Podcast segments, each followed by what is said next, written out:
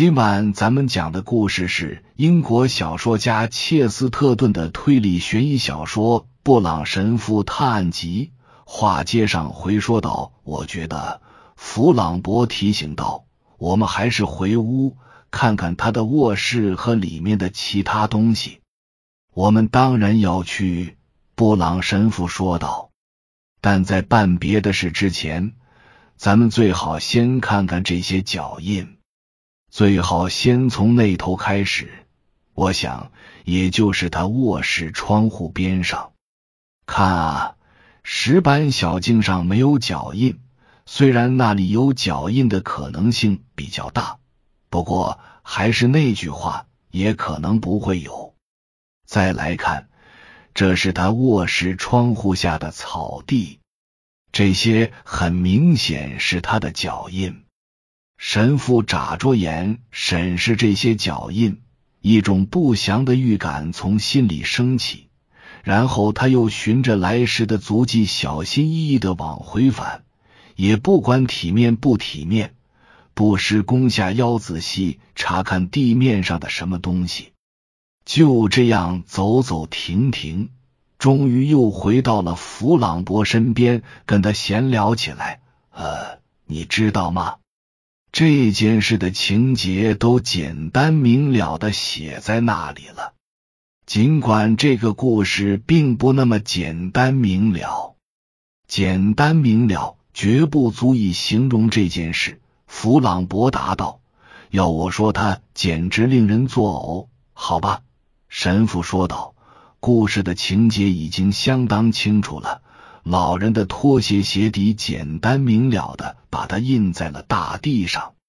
故事是这样的：这位上了年纪的中风患者从窗口跳了下来，在与这条小径平行的花坛中跑过，好像急着去享受被勒死和刺穿带给他的天大乐趣。他实在是迫不及待了。兴奋的单腿跳着往前跑，偶尔还要做个侧手翻。住口！弗朗博气的大喊一声：“你的葫芦里到底卖的是什么药？”布朗神父紧紧扬了扬眉毛，淡淡的指了指地上那些印痕。从那头到这里的一半路程，地上只有一只拖鞋留下的痕迹。在有些地方，完全是一只手留下的痕迹。难道他就不能是个瘸子，走到半道上摔倒了吗？弗朗博反问道。神父摇了摇头。他在挣扎着爬起来的过程中，至少也该双手或双脚用力，或者用双膝和双肘。可是地上没留下其他印痕，当然，石板铺的小径就在旁边，那上面也没有任何痕迹。尽管在石缝中的泥土上应该会有。这是条不可思议的小石路，主啊，一条不可思议的小路，一片不可思议的花园，一个不可思议的案子。弗朗博阴郁的双眼扫过阴郁、将要受到暴雨侵袭的花园，那条贯穿其间、用石板拼成的小径，蜿蜒曲折，的确给人一种不可思议的诡异感觉。现在，布朗神父提议，咱们去看看死者的房间吧。他们走进离卧室窗户不远的一扇门。进门时，布朗神父不由得停住了脚步，看了看墙边立着的一把扫帚，那是花园里用来扫树叶的一把普通扫帚。你看见那个了吗？不过是一把扫帚。弗朗博不无讥讽的说：“那是一个败笔。”布朗神父说道。那是我在这个奇特的情节中看到的第一个败笔。他俩上了楼梯，来到老人的卧室。一眼看去，一些基本事实已经了然于胸。其中包括这个家庭的立家之本和和家庭成员分歧的缘由。神父从一开始就意识到，他看到的是一个曾经笃信天主教的家庭，但如今居住在这里的成员，至少是部分成员已经心有旁骛，不再那么虔诚。老人房里的绘画和图像都明白无误的显示出，这个家庭遗留下来的虔诚也仅限于他本人了。他的后代不知何故已经全都沦为异教徒。但是布朗神父心里也很清楚，这种情形甚至连普通的谋杀都解释不了，更别说这里发生的一切了。岂有此理！神父喃喃自语：“看来谋杀不过是整个事件中最平淡无奇的部分了。”就在他兀自嘟囔的同时，他脸上渐渐浮现出一线光芒。弗朗博已经坐在了一张小桌旁边的椅子上，小桌紧挨着死者的床，桌上放着一瓶水。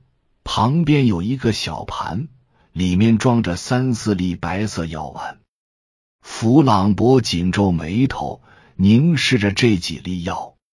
这个凶手，不管是男是女，弗朗博说道，出于某种目的，想要我们以为老人是被勒死的，或被剑刺死的，或者两种手段并用杀了他。这些都不是老人真正的死因，他们究竟为什么要这样误导我们呢？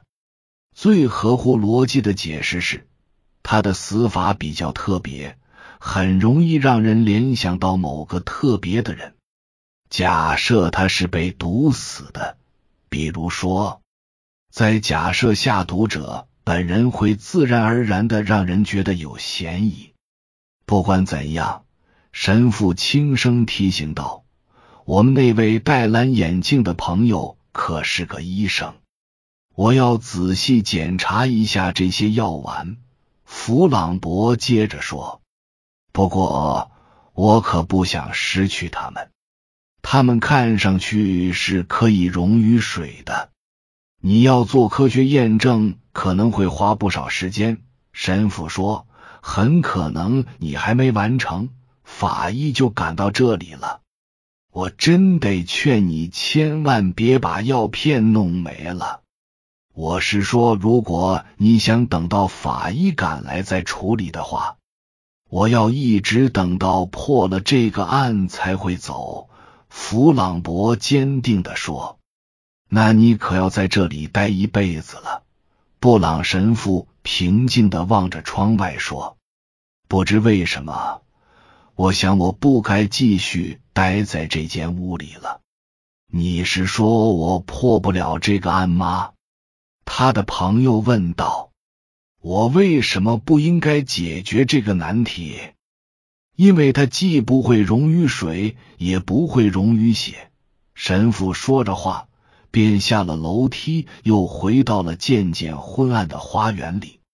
眼前又一次呈现出他刚才从卧室窗口看到的景象：凝集着热量的阴霾，天空隆隆作响，重重的压向地面。乌云已经征服了太阳，从云缝中露出的太阳看上去比月亮还苍白。空气隐隐颤动，传来阵阵惊雷，但此刻已没有一丝风起。整个花园不再是五彩缤纷，而是深浅不同、变幻多端的黑色。然而，在弥漫的昏黑中，仍然可见一点鲜明的亮色，那就是女主人火红的头发。此刻，她有些僵直的站在那里。目视前方，双手向上插进自己的头发里。此情此景的确令人黯然神伤，而神父心中隐隐觉出眼前情景似乎又大有深意。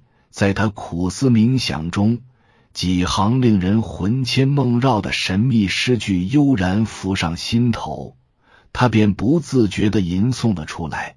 悲情残月之下，那一片野蛮又中了旷古魔法的隐秘之处，悠然出没着一个忧伤的女人，为她的薄情郎凄声嚎哭。以上是由奶锅大叔给您播讲，感谢收听。